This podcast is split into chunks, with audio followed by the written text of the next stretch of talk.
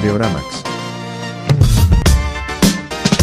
Bienvenidos a un nuevo episodio de Videoramax. Como siempre, estamos grabando desde los estudios de Gravity, así que saludos a Douglas y a por allá. ¡Eso! Jefes. Miren, recuerden que Videoramax forma parte de la programación de Connector House, así que vayan, por favor, suscríbanse al canal, denle like a todos los videos que aparecen ahí, a toda la programación. Esto sale todos los fines de semana y como siempre, a mi lado está César Cabrera. Dart Chess, Dart Chess. De ahora en adelante llámenme así. Ok, chicos. Eh, miren, sí, yo estoy muy feliz porque Videoramax sale en YouTube siempre, pero también sale en Spotify y sale en Apple Podcast. De hecho, si nos escuchan en Apple Podcast, es importante que nos den las 5 estrellas y nos hagan review ahí. Por favor. Eso nos va a ayudar muchísimo, muchísimo. Es más, cero manipulación, pero si nos quieren, escúchenos allá y ponen los reviews, por favor. Y a mi lado está mi super amigo, Rick León, vale. Miren, si ustedes le dan cinco estrellitas al Uber que los maltrata, lo Por mínimo es que le den cinco estrellitas a Vibra Me Max encanta. que los trata con muchísimo amor. Qué buen argumento. Es lo mínimo que, que- que pueden hacer. Claro que sí. Claro. Tenemos que un sí. super episodio, por cierto, muy bueno, con mucha información, con mucha polémica, diría yo, en algún momento de este episodio. Wow, ¿qué Ay, trajiste? Dios mío. Bueno, es que Traje nosotros cosas. esta semana eh, tuvimos bastante tiempo en pantalla. ¿Saben el conteo que les da el celular de cuánto tiempo pasaron conectados? Coño, horrible. Sí. Algo así, pero muchachos, viendo series, viendo películas, nos fuimos a ver The Creator y final de temporada de Ahsoka, así que de eso vamos a estar hablando hoy, pero primero, ¡Alerta! Alertas, claro que sí. Mire, yo voy a empezar. Traigo un par de alerticas, una, una listica de alerticas ahí. A ver. Ya que hablaste de Ahsoka, parece que Ahsoka ya está en discusión para una segunda temporada. Por cierto, por En favor, discusión. o sea- Oye, ha- hagamos la salvedad de que René Tano está aquí presente desde otra galaxia, vino exclusivamente a Videorama a compartir con nosotros. Mire esa super camisa de René, por favor. Anécdota rapidita de esa camisa. Fuimos a un Star Wars Celebration Ajá. y uno de los hosts la tenía. Los envidio horrible. Mm, La amamos y bueno, se consiguió, se logró, se logró, se llegó. Se llegó. Está firmada, está firmada aquí en la parte de atrás por Rosario. No, y Dave Claro, Filoni. y Dave Filoni, No, imagínate. Eso no se ha lavado desde ese día. Sí, con razón. Mentira, brazos, por Dios, mentira. Bueno, Ajá. parece que Ahsoka puede ser que venga una segunda temporada. Vamos Sí a ver. viene, Ojalá. sí viene. Ojalá. Y ahorita cuando profundicemos en detalle de- del último episodio, podemos sacar nuestras conjeturas, ¿no? Sí. Otra cosita que leí por ahí. Bueno, ya eh, hoy, para el momento que estamos grabando este episodio, se estrena la nueva temporada de Loki. Ay, Sí, Señores, es, es hoy, ¿no? El momento de grabar sí, mi hoy. sí, es hoy. sí. De mis favoritas. por favor, de- la, la mejor serie que tiene Marvel, realmente. Fácil, de Sí. lejos. 100% de acuerdo contigo. By far. Y otra cosita ahí que me dio medio, me pareció medio cómico cuando lo leí, que ni siquiera sabía que existía. Cancelaron, o sea, no el, el revival de iCarly, que ya tenía como cuántas temporadas, dos temporadas, tres temporadas. Tres temporadas. Ya lo cancelaron y que ya va. Esto existía. Existía, Sí. Existía este revival, Eh, pero a mí Me bueno. gustaba iCarly. Tú la men- tú- tú la mencionaste. Pero, en algún an- momento. pero la, claro, la, la- primera la original, primera- la original. La primera. Era divertido. Entonces, bueno. Yo tengo una alerta aquí sencilla y es que el señor Chris Rock dirigirá una nueva biopic sobre Martin Luther King Jr. Y el productor ejecutivo de esta película, muchachos, es un pendejo. Es Will Smith. Steven Spielberg. No te puedo creer. Me gusta. Está, está en negociaciones ya finalizando. Esto va a ser con eh, Universal y ya están terminando negociaciones para hacer una biopic que va a ser dirigida Wow. por Chris Rock. ¿Sabes qué sería Oh. una joya? Que Chris Rock dirigiera una biopic de Will Smith. una joya. Creo que acabamos de entregar encanta. la, me- el- la mejor idea Me del encanta. cine en la vida. Por favor. Sí, eso estaría increíble. Chris, tú que yo sé que Chris escucha y ve este Claro, programa. sí. Chris, Claro. por favor, la Please, biopic. Please, Chris. Ok. Yo tengo una, rapidito, no sé si tú tienes más, René, voy a mencionar una rapidito, rapidito. Bueno, todos sabemos que eh, viene por ahí una serie de Harry Potter que va a salir en Sí. Max. Qué emoción. Van a ser aparentemente unas siete temporadas de los siete libros, que es una especie de interpretación nuevamente de la historia con otros personajes. Me emociona a mí particularmente, no mucho. Pero eh, la noticia en cuestión es que probablemente el señor Killian Murphy va a ser eh, va a interpretar a Lord Voldemort. Wow. Me encanta. Sí, ¿verdad? Yo creo Me- que está sí, bueno. me Ay, chamo. Yo Sí. soy una Potterhead. Yo amo Harry Potter. O sea, es como. ¿Sí te emociona Me este- emo- Claro que me emociona. Pero no es lo Mira, mismo. No, porque es que yo necesito contenido de Harry Potter. Harry Potter es tan increíble. Aunque no sea Pero- contenido nuevo. No, porque quiero ver. Que, o sea, me da curiosidad saber cómo van a reinterpretar la historia, porque Ok. según entiendo, esto va a ser como un deep cut de lo que ya vimos. Eso leí, exacto. Entonces, claro, o sea, sí quiero ver O sea, demasiado contenido de Harry Potter. Vi que como que iban a mencionar cosas que en las películas no entraron, porque obviamente estamos hablando de libros. Pero yo dije, me, me gustaría ver un Harry Potter que no sé el Harry Potter que todos conocemos, no sé, Sí, haciendo lo tricky, mismo que ya vi. Pero Pero- capaz, capaz no. Bueno, lo que yo he leído también he visto por ahí, que es que no se va a centrar en la historia de ellos tres, la, Ok. la serie, pues. Ujú. Sino que sí, van a ser parte protagonista, pero van a expandir más eh, como ese universo, eso que pasa en, en Hogwarts, pues. Es que tiene que tener un catch de alguna Claro. forma, Sí. porque si no, entonces es más de lo mismo. Es como muy lazy. Sí. Coño. Vamos a ver, yo tengo, bueno, tengo fe. Tengo fe. Tengamos en fe, tengamos fe, tengamos fe. Mira, Bueno. una, una última cosita que, que, que yo quería comentar, pero bueno, porque me pareció interesantísimo que se lo comenté ese día. También ayer, 4 de octubre, en donde hoy estamos grabando el 5, pero ayer 4 fue el día en que sucedió la batalla de Endgame, amigos. Según Wow. el según el cronograma de, de Marvel, pues según el MCU. O sea que sobrevivimos. Entonces, sí, bueno, ayer, ayer Tony Stark, por favor, Tony Stark, que, que lo tenga en su gloria, nos Gracias, salvó, gracias. nos salvó Tony. Nos salvó Tony. Ya, eso es todo. Muy bien. Buenísimo. Bueni- Bueno, esas fueron las alertas que trajimos el día de hoy. Y hoy el tema principal, lo que vinimos a discutir, Ay. Sin spoilers, porque Conchale está nueva, queremos Sí. que la vean, es nuestro review de la película The Creator, que ya los tres la fuimos a ver. Tenemos opiniones, eh, pensamos pensamientos y tenemos información chévere aquí que compartir. Sí, vale. Mira, yo vi la película antes que ustedes, fui el fin de semana anterior y yo tenía expectativas un poco altas porque tengo que aclarar, y quizás ya muchos lo saben aquí, esto es de mi género favorito. A mí me encanta el sci-fi, pero el sci-fi es complicado. El sci-fi Claro. puede ser o muy malo o puede ser maravilloso y puedes tener cosas como Rogue One, como, eh, qué sé yo, eh, Matrix, como obviamente Interstellar, etcétera. Entonces, a mí esta película The Creator, que es dirigida por Gareth Edwards, me llamaba mucho la atención en los cortes, que incluso lo vimos en alguna Sí. película que... Cuando que fuimos a ver. Oppenheimer, Oppenheimer. eh, Vimos vimos, el tráiler. Y nos quedamos como, Rick hmm. quedó loco. Ricky, que Sí. esto tiene todo, lo que, me gusta, en una película. Confieso, Mira, confieso. le, le teníamos el... Pero ya va, antes de ir como más deep, vamos a decir la sinopsis de la película por, Por si la gente sí, no sí. sabe. ¿De qué va The Creator? En The Creator, aquí la tengo. Joshua, un antiguo agente de las fuerzas especiales que sufre por la desaparición de su esposa, Chan, es reclutado para cazar y matar al creador. Me encanta cómo está re- redactado esto. El escurridizo arquitecto de inteligencia artificial eh, que ha desarrollado un arma misteriosa que podría poner fin a la guerra, porque aquí estamos, eh, el, el set de la película es que hay una guerra entre los humanos y la inteligencia artificial.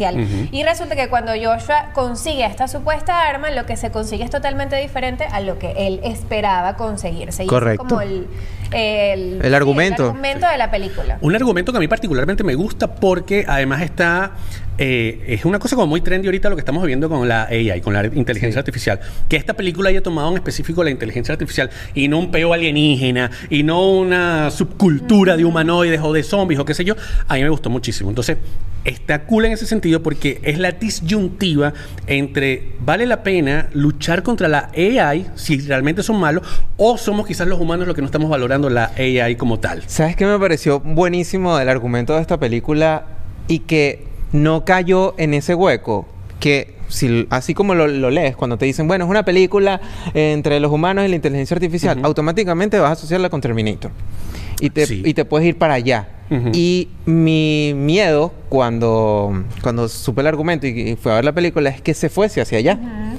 Y no, para nada. Cero. No tiene nada que ver con Terminator y me pareció increíble.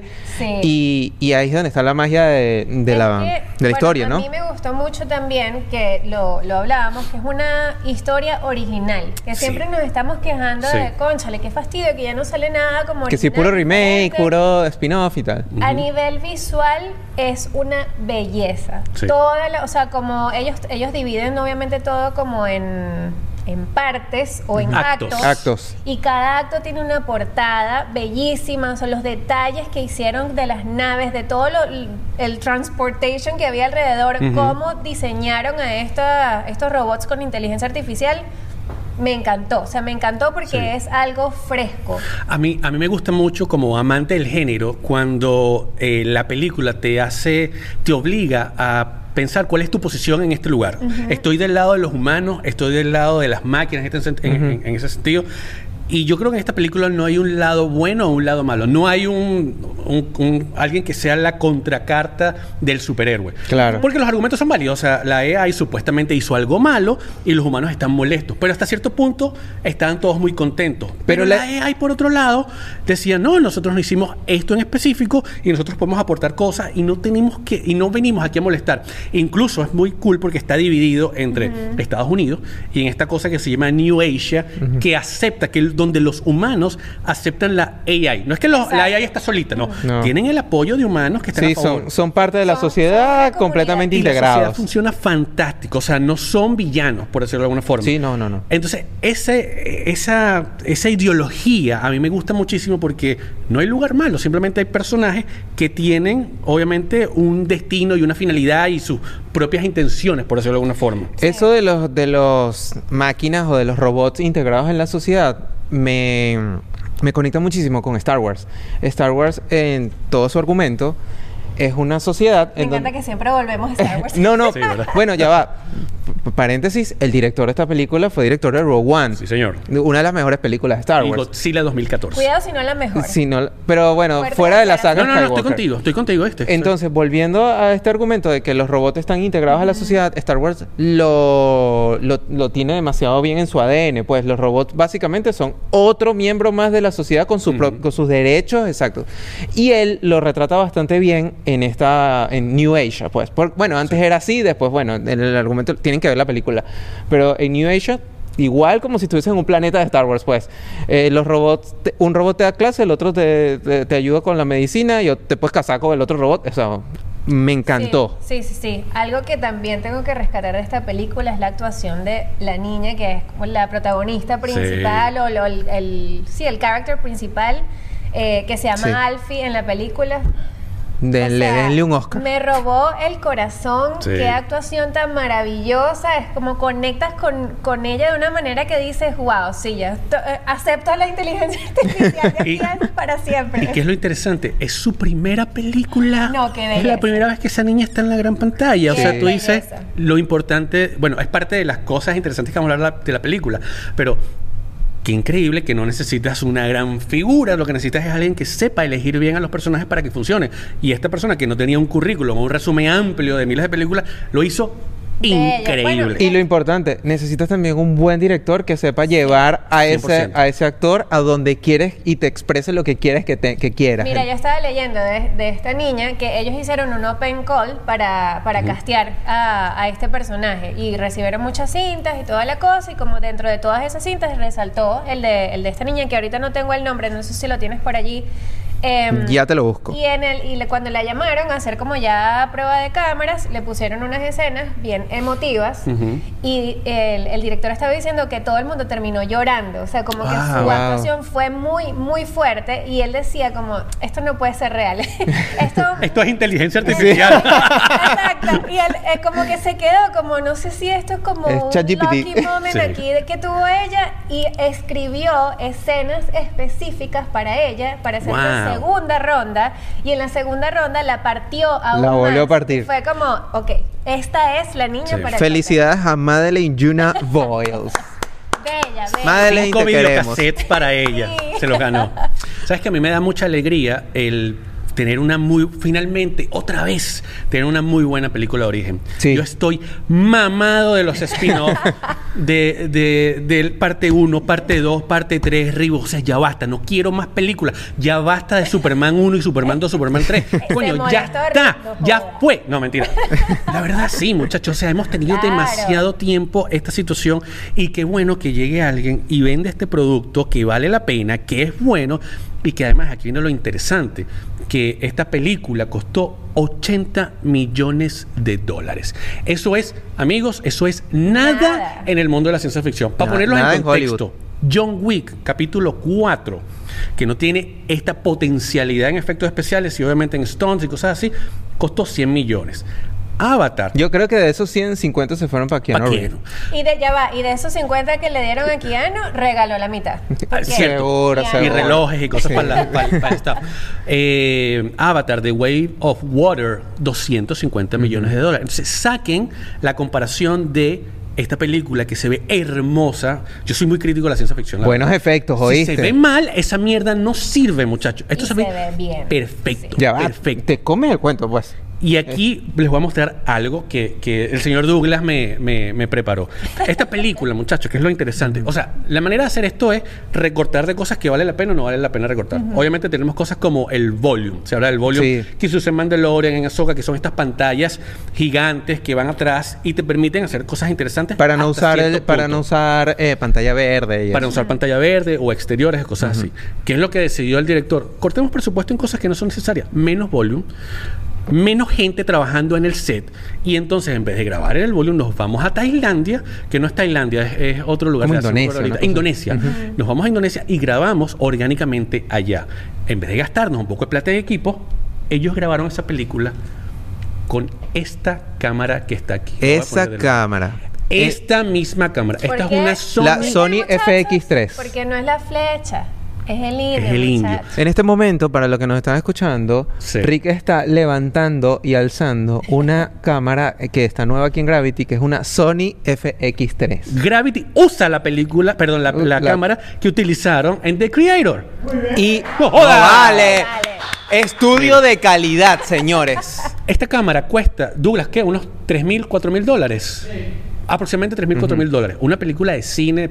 No voy a decir que esto no es pro, pero clásica de cine puede costar, no sé, 20, 30 mil Más. dólares. Tiene unas limitantes increíbles. Esta cámara la montaron en un gimbal Ronin, que va a costar 200, sí, sí. 300 dólares. Hicieron una cosa maravillosa. Obviamente, esto es una, es una serie Cinema Line, etcétera, pero es no más que este. Este es el cuerpo. Obviamente, en la película le ponen unos lentes especiales, todos más costosos, pero con esto se grabó. Entonces tú dices, es posible hacer buen cine, buena ciencia ficción, buenas eh, historias de origen con esto. Y con un buen presupuesto. Y con un presupuesto ajustado. Que ahí es donde está. El mundo del cine está cambiando muchísimo eh, en cuanto al box office. Claro. Ya lo estamos viendo, o sea, la gente ya no está yendo mucho al cine o está cansada de las películas, de ver, de, de invertir, o sea, piensa mucho en dónde invertir su dinero. Claro. Entonces, viene Marvel con unos presupuestos de 200 millones de dólares y después no le da cuando van al cine porque solo fueron, les dio para 180 Sí. millones de dólares. Es como, ah, perdimos y siempre escuchamos, perdimos, perdimos, perdimos. Y este es un buen ejemplo de que puedes reducir presupuestos, puedes tener una buena historia y lograr un resultado increíble. Bueno, y creo que también a Marvel le está pasando mucho que se están enfocando más en cantidad que en calidad y se nota, o sea, se nota cada vez que sacan un proyecto nuevo, uno queda como... Yo- "Mm, yo- No lo sé. Y hablando de presupuesto, eso pasó también con Black Panther. Ajá. Ajá. La número uno fue la que tuvo menos presupuesto en Marvel. Ajá. Y, y de las mejores. Es mi favorita, de Eh, las películas eh, es mi favorita. ya va, aquí, si no se escucha Douglas, Sí, Douglas nos está comentando que Black Panther fue una de las que mejor, menor presupuesto tuvo en la 1 de Marvel y mira, ganó la el resultado. taquilla. Es que yo me fui, yo me fui deep con esta vaina porque además me, me llamó mucho la atención. A mí me encanta obviamente todo el proceso de producción, fil- eh, de- grabación, edición, etcétera. Y precisamente el problema que tenemos actualmente es que cuando tú tienes una, una idea, ¿sabes? René tiene una idea rechísima, una película, va y me la vende a mí como estudio, va a Warner, va a donde sea, y le dicen, oh, ok, ¿y esto cuánto dinero va a hacer? No sé. Entonces, pero coño, pero es que esa idea es nueva, entonces no, ¿cómo testeamos? ¿Cómo sabemos? No hay plata para ti. No se quieren arriesgar. Vente otra vez con Iron Man 25. Porque Iron Man 25 vende y da billetes. Claro. Entonces, las historias de origen se están jodiendo con el tiempo. Pero ¿qué pasa? ¿Qué hizo el señor eh, Gareth Edwards? Dijo, tengo esta historia de origen. que Armó está un buena, OnlyFans. Suena bien. Armó un OnlyFans y dijo, no te va a costar 200 millones o 100 millones como John Wick, te va a costar 80. Invierte en esto. Coño, pero ¿cómo se va a ver? Arrechísimo. Déjame. Confía en a mí, vale, yo hice lo one. Confía. Buen productor se consiguió esa, esa gente para optimizar ese presupuesto. Sí, compadre. sí, sí. Claro, claro. Entonces, claro, todo lo trabajaron de una. De, todos lo trabajaron de manera distinta a como normalmente se hace la producción de una Claro. película. Desde los efectos, la empresa que, co- que contratas por los efectos. Y funcionó. Se ve preciosa. Es una mezcla, es una mezcla de cyberpunk con Avatar, con, ah, no sé, con Robotech. Hasta, Mucho hasta de Avatar, punto. sí. Y es muy emotiva, o Sí. sea, es de ciencia ficción, pero te da, o sea, en el corazoncito y te pone a pensar, en verdad, vayan a verla muchachos, es, es demasiado bonita. Ahora, sí creo, en la recomendación que hacemos es que vayan a verla, pero yo creo, no sé qué opinan ustedes, que es también medio ciencia ficción de lo que yo considero de culto. O sea, no es como ir a ver Avatar, que es como muy pop, popular, Claro. etcétera. Esta es como más dark, filosófica, ¿sabes? Donde te ponen, te ¿Con plantean cuál temas. compararías? Ah, yo no sé si por ahí Interstellar también puede tener un poquito de eso. Tú dices que como ese estilo. ¿Sabes por qué te lo digo? Es que siento que, por ejemplo, incluso como ellos plantean el tema del cielo, cuando hablan de yo voy al cielo, o si no voy al cielo, ¿a dónde voy? Y si, si yo soy AI, ¿voy o no voy al cielo? El conflicto interno, ¿sabes? De la humanidad, de De la existencia. eliminar o no eliminar a esta gente. Yo creo que no es algo así tan popular, tan pop. Creo que es un poquito más, eh, no sé si underground, pero filosófico, retórico. Que si te gusta esa onda, bro, Claro. vas a pasarla súper bien. Pero no está esta primera capa como Terminator, por ejemplo. Y, y buenas de acción. Y buenas escenas de acción. Ex- eso sí, excelentes Sí. escenas de acción. No, no, en verdad la película. Todo el top. rato estás enganchado, o sea, Sí. enganchado, tenso de Dios mío, ¿qué va a pasar aquí? En verdad, en verdad me sorprendió. Yo iba, o sea, sí iba con curiosidad porque me gustó mucho el, el trailer que vimos, pero no sabía tampoco qué esperar. Y en verdad, todo el rato, yo soy de las personas que se acuesta a dormir temprano, muchachos. somos, Y somos. fuimos en la noche y no me dormí, ni pues que ni me dio sueño, pasé todo el rato así. Wow, ¿Te qué pareció larga? no, No. No. no, a mí no me pareció. Para nada A larga. mí no me pareció larga. A mi esposa Victoria, que siempre es mi compañía, a ella le pareció un poquito larga. Entonces yo quería preguntárselo a usted. A mí me pareció que estuvo bien porque me mantuve entretenido. O sea, yo, yo no tengo problemas si la película dura tres horas si yo estoy disfrutando la película. Larga estuvo Oppenheimer. eso no se me hizo larga, porque en verdad estuvo muy entretenida. Sí. ¿Sabes? Ahora, La historia también que me pareció que es- no es difícil de entender. O sea, sabes que a veces verdad. puedes caer con e- y lo que tú mismo estás diciendo, que te están contando una historia que tiene también mucha connotación filosófica y es una historia o, o una película que se puede convertir en una película de culto, dependiendo del punto de Ujú. vista donde lo veas. Ese tipo de historias a veces puede ser complicadas de contar. Y que ahorita que hablaste de Interstellar, Interstellar para el, para el mainstream es como, ¿qué pasó aquí? No entendí. Claro. Eh, hay un meme de no entendí. Claro, cuando él se va a los Ajá. libros y a los, a que, los ¿Qué hilos, pasó sí. aquí? Sí. Es como muy... Porque bueno, si es Nolan también. Esta película no. Esta película te la cuenta bien y aún así sigue dejándote que pensar, pues. Fíjate que me, me- me acabo de meter, esto está calientito. Eh, Rotten Tomatoes, que yo creo que tenemos que medio dejar de usar Rotten Tomatoes más IMDb. Rotten Tomatoes le da eh, 67% y la audiencia le da 77%. Ujú. No es fabuloso, o sea, no es así como que, mira, la partieron, no tienen un 80%.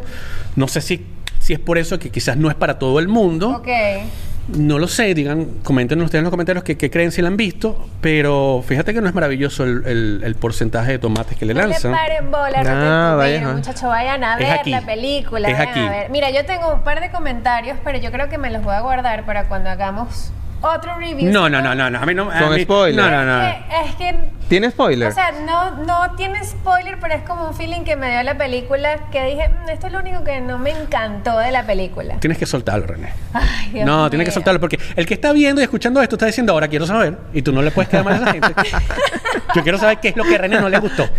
Ok, no es que no me gustó, es que siento que me quedé como medio picada en la manera en que eh, la inteligencia artificial fue como interpretada. ¿A qué voy? Me faltó superioridad. Los sentí muy a nuestro nivel Ajá. y la inteligencia artificial se supone, y no es que se supone, lo es, procesa información de una manera que nosotros no podemos procesarla. Es, estratégicamente son superiores o deberían ser superiores y no lo sentí de esa manera. Esto no es para todo el mundo, ¿viste? Es que lo que estás diciendo tiene totalmente sentido. Yo no lo había pensado y es verdad, es un Pero- buen punto.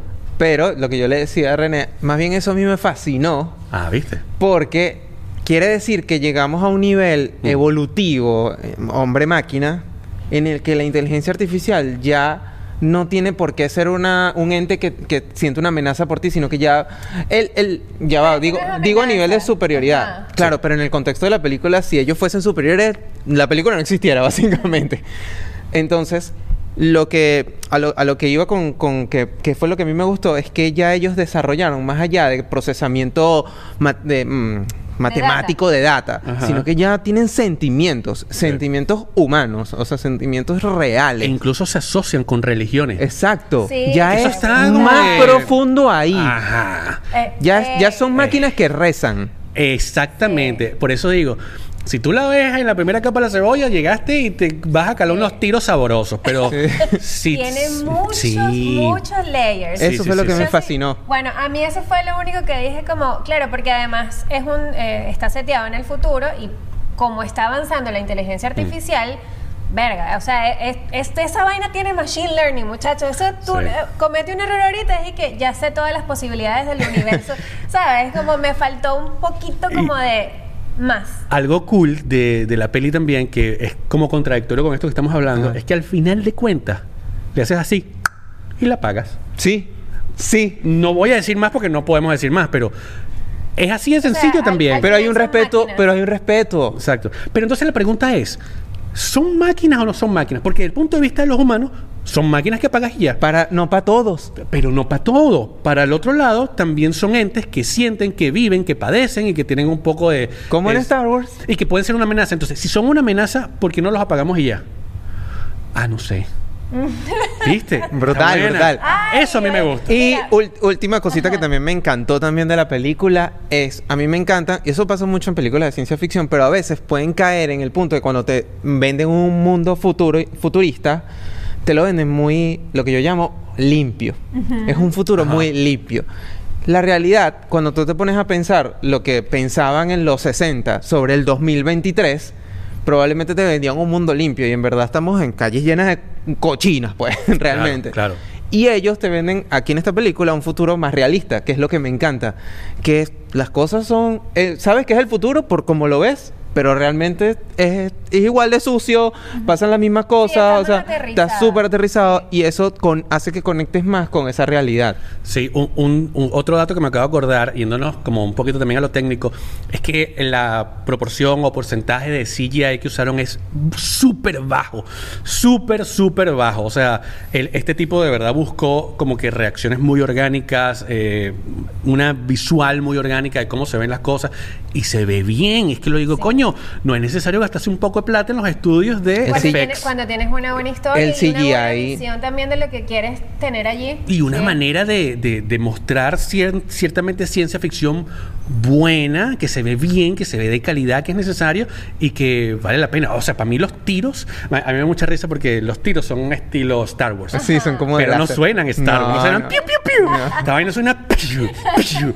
O sea, tú sientes el coñazo de cada disparo, o sea, esos detalles para mí son, coño, beso de chef, Sí. es cine, como diría Es el señor. cine, sí. Está muy buena. Mira, Sí. el director no tiene planes de hacer un sequel de esto. Estoy feliz con eso, ya está. Esta historia Sí. es la que es y ya está. De hecho, nosotros cuando terminó la película estábamos y que, ay, déjame ver si hay escenas post No, señora, No hay se nada. acabó la película. Estamos mal acostumbrados a esas benditas escenas postcrédito Sí. que lo hacen es joder la vida. Coño, pero entonces después uno se va al cine y entonces te lanzan una vaina y que coño, me lo perdí. Mira, No. ¿cuántos videocassettes le dan Ok, buena, buena. De cinco, De correcto. claro, De cinco, de cinco. Yo siempre me voy eh, de- por la emoción en ese momento y tal, me lanzo. Pero yo, en verdad, por todo lo que hemos discutido aquí, honestamente, yo le puedo dar un sólido 4.7. Hasta bueno. Eh, 4.7. punto siete, Punto esa es siete, nueva. sí, sí, sí. Él nunca se había lanzado de Cuatro décimas pun- así. sí, 4.7. Sí, sí, sí. Me estoy lanzando la de Rick, que se lanza así hasta decimales. a punto 33. Mira, yo, eh, yo le voy a dar un sólido 5. Porque es que, además de que me gustó la película, valoro demasiado el esfuerzo de, de este tipo a hacer lo que hizo. Y quizás a mostrarnos una manera distinta en que la industria puede ofrecer cosas nuevas sin defalcar los bolsillos de las malditas productoras que no quieren dar dinerito. Ok, yo le voy a dar un 4 y el, el punto que me falta es por lo que les dije y otro comentario que le había dicho a César que es como, bueno, lo voy a dejar pasar porque me gustó. A ver. Es que siento que algunas cosas pasaban de manera muy conveniente a favor de la historia. Y es como, Ujú. ok, le voy a dar cuatro por esos dos puntos específicos que no me terminaron de Sí. convencer. Como, como una escena con, con un perrito. Ah. No, no necesariamente eso. Ah. Era como que, como que se armaba la escena alrededor de lo que tenía que pasar. ¿Sabes que leí comentarios de esa escena? Ajá. Y los comentarios es...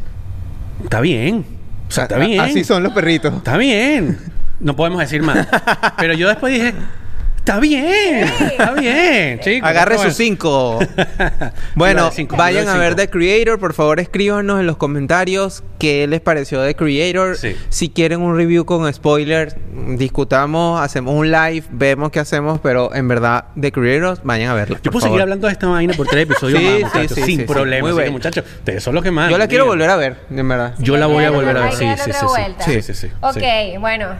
Y antes de seguir con más Videoramax, les quiero recordar que este espacio llega gracias a Theater Ear, la única aplicación que te permite escuchar en español las películas en los cines de Estados Unidos. Es muy sencillo descargar la aplicación, eh, te suscribes ahí eh, cuando llegues al cine, lo que haces es descargar la pista y llevarte tus audífonos y de esa manera puedes escuchar en los cines de Estados Unidos completamente en español. Es una maravilla, aparte, un par de truquitos que te quiero dar. Si necesitas ir al baño o quieres comprar un poco más de palomitas o cotufas, puedes seguir escuchando la película porque está geolocalizado, entonces no te pierdes de mucho. Es una buena manera para aquellas personas que no dominen tanto el inglés o haya películas que prefieren escucharla en español. Completamente gratis, Theater Ear, la mejor manera de escuchar las películas en español en Estados Unidos. También Videorama llega gracias a Amor Discos. Si tú eres fanático como yo de la música y de los vinilos, tienes que usar esta nueva página donde de una manera eh, curada con expertos en música y amantes en la música, tú puedes tener todos los discos que quieras. Música nueva, música clásica, todo lo puedes tener en Mordiscos. Yo tengo un link donde ustedes pueden acceder y tener un 10% de descuento en su pedido. Lo consiguen acá en la descripción. Y bueno, nada, escuchar buena musiquita gracias a Mor Discos. Llegó el momento. Llegó el momento. Aquí Ay. Avisamos. Hasta aquí llegó el río. Spoilers. Vamos a discutir del final de temporada de Ahsoka. Ya, Ay. ya todos lo vimos. vi Douglas, ayer. Douglas y Luno lo han visto, así que tápense los oídos, muchachos. Perdón, muchachos. Ellos no están escuchando. No están ¿verdad? escuchando. Ellos no están aquí. Ok, no están escuchando. Vamos con el review de final de temporada de Bueno. Ahsoka. ¿Quién- eh, eh, eh, César es bueno haciendo el, el overview. Sí, yo hago un overview. ¿Qué Previous, pasó? previously. Ajá, ¿Qué pasó? Dale. con Ahsoka. Bueno, muchachos, ya sabemos que Ahsoka ya se reunió con Sabine y con Ezra. Entonces ahora la misión es llegar a la nave. Porque ya este tipo, el. Grand Admi- Admiral Throne, se va pa'l coño. Literal, va a agarrar, préndeme esa vaina y vámonos para allá. Sí. Me pareció buenísimo. Obviamente no me extrañaba del Admiral Throne, que ya leyó toda la situación y empezó a ganar tiempo para que estos no llegaran. Entonces, que si vamos a atacarlos por aquí, que si vamos a llenarlos por acá, no sé qué. Llega- al final de, de todas estas, llegan hasta el punto en donde ya empiezan como a, a enfrentarse con, con las con los, unos troopers que estaban ahí, porque ellos llegan como ya a la puerta de la nave y todo este tema en la torre. Eh, paréntesis, a Morgan, la bruja que logró que llegaran hasta allá, las mothers, del, del- las Dark eh, Night Mo- Mothers, las premian, la premian. Le dicen como que bueno, ya te vamos a dar un La reward. subieron de cargo, Las- pues. Sí, la ascendieron. Pues, Le dieron un sablazo. Una la ascendieron y te regalaron este souvenir. Sí. Te regalaron un- una, un- que por ahí hay una- unas teorías de qué es esa qué es esa espada y tal. Bueno, se enfrenta con Ahsoka, esa pelea ahí que me- cosas que no me gustaron. Voy voy a, voy a aprovechar aquí ya de ir destapando cositas. A ver. Eh, no me gustó la dinámica de peleas eh, mientras Ahsoka, Sabine y Ezra iban entrando como en la torre. Lo sentí que para hacer una super Jedi, un Ezra que el tipo, coño, tiene habilidades. Ah, ok. y la- eran muy lentos. Ajá, y una Mandaloriana. eran no- muy lentos para pelear. ¿No te gustó, perdón, para entenderlo bien, no te gustó la dinámica de pelea de Ezra y de Sabine? No, de los tres. De Ah, de los tres, no te gustó Inclusive Ahsoka estaba como... Uy, Eh, como muy lenta. uy. sí. La Ok, coreografía entiendo. era muy Es- lenta. Es eso, es la coreografía. La coreografía era muy lenta. Pero fíjate lo que me pasó a mí, no, no lo había visto así. Yo sentí que esta coreografía, que ahora que lo pienso, sí fue más lenta, me permitió entenderla mejor a nivel de movimiento. No sé si tiene sentido. O sea, Sí, yo sé. es como que cuando ellos tienen sablazo, no joda, tú ves una- un destello arrechísimo, pero no, no logras entender bien los movimientos. En la pelea de Ahsoka con esta tipa, el- Sí, Sí. ahí mejoró. Ah, ah, ok. Subió de nivel. Claro, porque esa influencia en Kung Fu ahí que ella tiene me pareció Claro. una vaina preciosa. No, ahí sí subió de nivel. Ok, ok. Pero todo eso, por eso yo me refiero a, a la llegada, a la subida de la torre. Que además se están enfrentando por primera vez a los zombie troopers. Sí. Eso no, no se había visto Es antes, ¿no? Haciendo un pequeño detalle ahí. Sí, uno- unos zombie Eso troopers. estuvo interesante. Luego, ok, pasa el tema de que tenemos que llegar a la nave, porque este tipo se va a ir sin nosotros. ¿Cómo hacemos? Entonces, entre Ezra y Sabine se ayudan con el salto de fuerza que Sí. Sabine la ayuda. y Finalmente después- Sabine puede usar la puede usar la fuerza. fuerza y todo este tema. Finalmente. Sorpresa, Sabine se queda. Sí. Y dice, no, yo me voy a quedar con Ahsoka, la voy a Sí, ayudar. Yo lo vi venir, yo lo vi venir, ustedes yo, no. y yo le decía a, a César Herrera de Besta y que coño, coño, Tron, ya nosotros somos amigos, man, ya está. O sea, ya Son Batman y el Joker. destinados a estar juntos en esta y en todas las galaxias, ya está. Yo lo vi venir porque además nos vendieron mucho este tema de eh, el Jedi y su Padawan y lo importante Claro. de estar juntos. Y yo dije, ok, Sabine no se va a ir porque ya Sabine se fue, coño. Y la vas a traicionar Sí, sí, sí, Sí, ¿qué coño, no, no, no le puedes dar tos cuchilladas a la pobre eh, Ahsoka. Ahsoka, sí. Eh, entonces yo, yo estuve, yo me quedé cool con eso. Y esa escena que vino ahí en adelante, a mí me encantó. ¿Cuál? Súper. Ah, la- la coñaza sí, sí, sí, entre la... Morgan. Ajá, Morgan y, y Ahsoka. Coño, fabuloso. Buena pelea, buena buena pelea. Ey, algo que me encantó en este episodio fueron los nervios de Thrawn con Ahsoka. Sí. Finalmente ese señor estaba nervioso. ¿Por qué? Porque agarró, vio el archivo de Ahsoka y vio quién era el, el máster de, de Ahsoka. Mr. Ah, Anakin Skywalker. Anakin Skywalker. Y hay Lo una, que dijo, hay- lo que hay dijo. una escena Sí, que sí. el, eh, Morgan le dice algo como de atacar o, o como que están entrando y él le dice, aquí nadie va a negociar con la Padawan de Anakin Skywalker. O sea, él sabe a quién se está enfrentando. Me encantó que estaba Pero ¿sabes que también está cool? Que él mismo después lo, lo dice, pues que es como... Es, él ya al hacer su análisis, él es muy estratégico. Mm. Y él sabe que Anakin Skywalker era un tipo que era básicamente impredecible. Podía salirte con cualquier cosa. Bueno, él se preparó para que como que él lo estaba atacando a Anakin Skywalker, pues. Y dijo, ¿sabes qué? Yo me voy a preparar a lo impredecible porque esta tipa va a actuar igualito. Le funcionó. Le funcionó. Le funcionó. Pero tuvo miedo. Sí, Tembló, claro. Lo le, tem- claro. le tembló, Miedo. le tembló el pulsito y esa, eso estuvo cool porque además me gusta que le da más fuerza a Ahsoka. Claro. ¿Sabes? Claro. Creo que le abre un poco más el universo a los, al potencial que, que ella tiene como Jedi e incluso como la Padawan de nada más y nada menos que Anakin Skywalker. Sí. Entonces es como, ok, me gusta esta combinación de que Ahsoka es una persona que está a favor del bien, pero que aprendió del Pero que- mal. pero que no es cualquiera. Ni no cualquiera. Vi un meme que decía que se lo pasé a César como de un, un carajo como teniendo un ataque de pánico y que este Strong cuando regrese a la galaxia y se dé cuenta que, Lu- que Luke Skywalker es el hijo de Anakin Skywalker y que mató al emperador. Ese hombre va a morir de los le nervios. va a dar ¿viste? una vaina, Va a morir de los nervios. Me encantó. Ey, Bailan. Ba- Ok, Yo raro. tengo muchas Raro. Esa escenita. Raro, esa raro. escenita. Esa escenita. Paréntesis. ¿Qué pasó ahí? ¿Dónde está? ¿Qué- qué vimos? Ajá. ¿Qué vimos en esa escenita? Básicamente vimos el Mount Rushmore, como le dicen aquí en Estados Unidos, pero de Star Wars, en donde Sí. está un, tres montañas, en donde ya la, la hija no está, no está No- ahí, no tiene cabeza. tiene cabeza, y está el padre y el hijo, que son la representación, ellos son lo- la, la, la familia de Mortis, Ah, el planeta se llama Mortis, de donde sal- son ellos. Básicamente es la representación de la fuerza.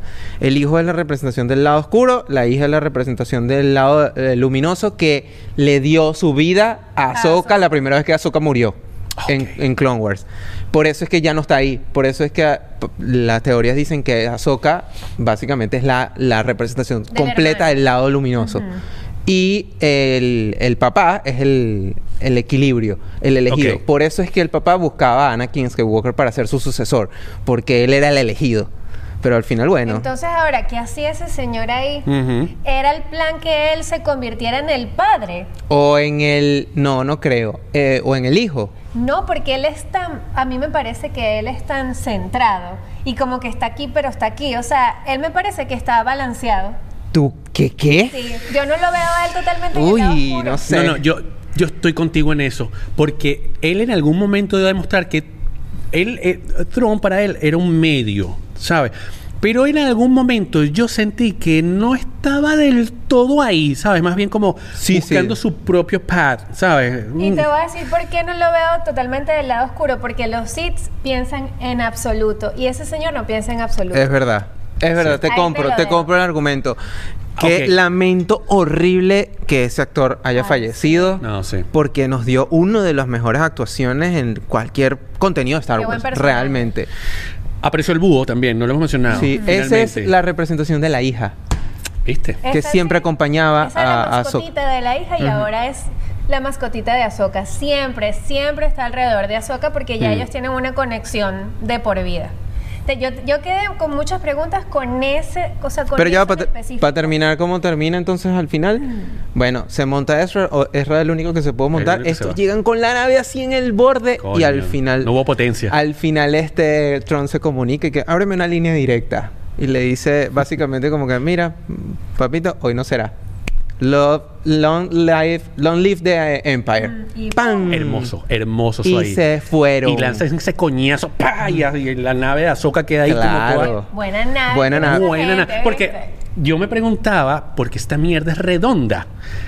Claro, la nave imperial ahora perfectamente se alinea Claro. con esta estructura redonda y es imparable. Pero es que tú te acuerdas en las películas que las naves que usan para las batallas afuera de los planetas son unas navecitas así más pequeñas.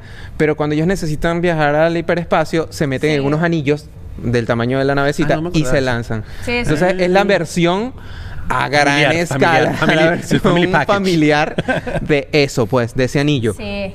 Ajá. Entonces Ezra es el único que se monta en la nave y después nos dan este cierre o este reencuentro precioso entre Ezra y, y Hera Syndulla y Chopper, el malandro Chopper, que es como para quienes vimos Rebels, muchachos.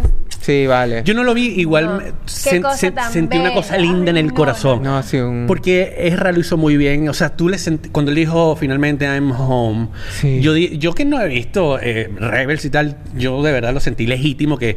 Porque además entonces después se van a la escena donde, no me quiero adelantar mucho, donde ellas dicen en base al home, dijeron, pero bueno, al menos Ezra está allá. Ajá. Y ahí yo me quedé loco y dije, ay, ¿cuál es la importancia de que solo Ezra esté allá y ustedes no estén allá? Tengo, Ajá. tengo, tengo pensamientos, teorías. tengo teorías. Hay teorías. Tengo teorías. Que es lo que yo les dije. Ezra puede ser la pieza clave de la construcción de la nueva orden Jedi. Estoy, sí, estoy contigo ahí. Es verdad, es Estoy verdad. Y, y creo Sí. que va a agarrar de Padawan a em, Jason Syndulla. Buena. El, Buen- el, El chamaquito. que es el de su claro. máster. Que es el de su máster. Claro, que es el hijo de su máster. Todo tiene sentido. Ay, no, qué belleza. Todo tiene sentido. rima, Y al final, ¿a quién vimos? De nuevo, Ah, bueno. acompañando siempre. Nos vamos a la escena, eso vale la pena describir, nos vamos a la escena donde ellos se quedan en el planeta, están ahí con estas tortuguitas que me encantan, y eh, Ahsoka está viendo como al infinito, se acerca a Sabine, algo así, fue Sí, así, ¿no? no, y, y Sabine le dice como. Epa, aquí pasó algo. Siento Hubo algo. Sentí aquí un... Una cosita. un- Una Uh, cosita, coño. Un no tiene un suétercito que me dio como coño, frito. Se me pararon los pelitos de aquí atrás. y eh, Sabine se va y entonces Ahsoka levanta la mirada y a quien ve nuevamente, qué bello, nuevamente al señor Anakin Skywalker El fantasma protegiendo el fantasma, que el fantasma de la nunca lo abandonó. Y en la historia, eh, creo que en este episodio hay una, una parte en donde dicen como que él nunca lo abandonó, pues él siempre Sí. estuvo ahí. Además y que- en verdad al final lo ves, o sea, es- fue un Bello. fue un maestro abnegado con ella. Además, no, corrígeme si me equivoco porque no, no estoy tan en el ADN. Siento que es como la reivindicación de él al poder materializarse como el- un como la fuerza. Fantasma de la fuerza. como- Fantasma de la per- fuerza. Exacto, como un fantasma de la fuerza, porque los malos no se, los malos se materializan así también. No. No, No, él ¿verdad? él Eso es algo porque- propio de claro. la gente Sí. que está del lado de la luz de la fuerza. Sí. Entonces, que lo muestran a él así, yo siento como que es como que también darle un poco de paz a, a él, a su personaje, porque, bueno, obviamente Darth Vader tiene su estructura y el porqué y sus razones. Eh, me pareció lindo, me Sí. gustó mucho. Bello, ¿sabes? bello. Es la, es la reivindicación de Anakin, porque Anakin. es lo que siempre te cuentan en la saga. Anakin murió porque lo mató Darth Vader. Y luego, cuando ya Darth Vader muere, Anakin ya es fantasma de la fuerza. Sí, que Se- él, apare- él aparece en... eh, ¿Cuál es la, la última de la trilogía original? Que De- después que le remasterizaron, pusieron a Anakin como fantasma de El la re- el fuerza. retorno del Ajá, eh, ahí. Tenemos al- a, a este Anakin remasterizado Sí. como fantasma de la fuerza. Y eh, bueno, básicamente nos dejan como que la historia hasta ahí, que no, no creo que no hubo nada como extra. No. Y el internet está gritando para todos lados. Yo he visto gente diciendo qué mierda fue esto y otros como yo que yo siento que esto fue lindo. O sea, A eso mí fue me encantó. Sí, a fue mí lindo. me y a gustó. mí me Yo- gusta quedarme con preguntas porque eso me hace pensar y estar segura que hay una segunda temporada. Mira, en Dave Filoni confiamos. En Dave. Filoni confiamos. Y si no hay una segunda temporada, puede haber otra temporada de Rebels ahora live action eh, que continúe esto. Porque No, no, así no. es el Filoniverse. No bueno, sé. ah, bueno, Rebels Live Action ahí. Porque así es el No sé, Filoniverse. no Pero sé. bueno, ¿qué, qué le decía yo a René también ayer? ¿Y qué pasa? Y creo que también eso es porque yo, el llanto de la gente, y creo que con esto cierro. Eh, el cierre de la segunda temporada de, de Mandalorian. De- elevaron demasiado la Estamos hablando de de cuando cuando aparece salió Luke. Luke Skywalker. Eso es como Si eso hizo daño. ya eso no puedes superar eso No. y hay que saber vivir con eso. Sí, A saber- señor. hay que Sí, saber señor. entender que todo lo que va a venir va a ser muy cool, va a ser muy emotivo, pero literalmente me lanzaste en al mm, tipo que logró destruir el imperio, que además es el hijo de Darth Vader, que además, o sea, ya ya no puedes superar. Por eso en la temporada siguiente de. Mandalorian también había gente como que, bueno, y esto se quedó así, o qué pasó No, aquí, o qué me bla. encantó también. Déjenlo Coño, ir. no todo puede ser un cliffhanger No. arrechísimo, una vaina. No, yo, porque además, a ver, yo sí siento, yo, yo, yo quedé muy claro, no sé ustedes y quienes nos ven y nos escuchen, yo quedé muy claro que esto obviamente sigue y que esto sigue mejor, o sea, esto se va a poner No, bueno. eh, yo estoy y hacemos, y hacemos una pequeña pausa para que las para que las cosas se establezcan, para que quedemos todos en sintonía, sucede lo que tiene que suceder y nos matemos a coñazos en la próxima En la temporada. super- o en la yo, lo, superpelícula. yo lo sentí así, Sí, ¿sabes? O totalmente. sea, Yo estoy ahí contigo. Bueno, Bueno, esa fue nuestro review con spoilers. el último, por ahora eso. gracias Dave. Filoni, gracias, te queremos y ahorita bueno, vienen review con spoiler de Loki. Recuerden, Así que por pendiente. favor, dejarnos su comentario, darle like, compartir ahí cuando vean las películas y las series. Nosotros siempre estamos leyendo todos los comentarios Sí. que ponen, así que déjennos amor y cariño por ahí. Y bueno, hasta la próxima, muchachos. Muchas gracias. Que la fuerza los acompañe.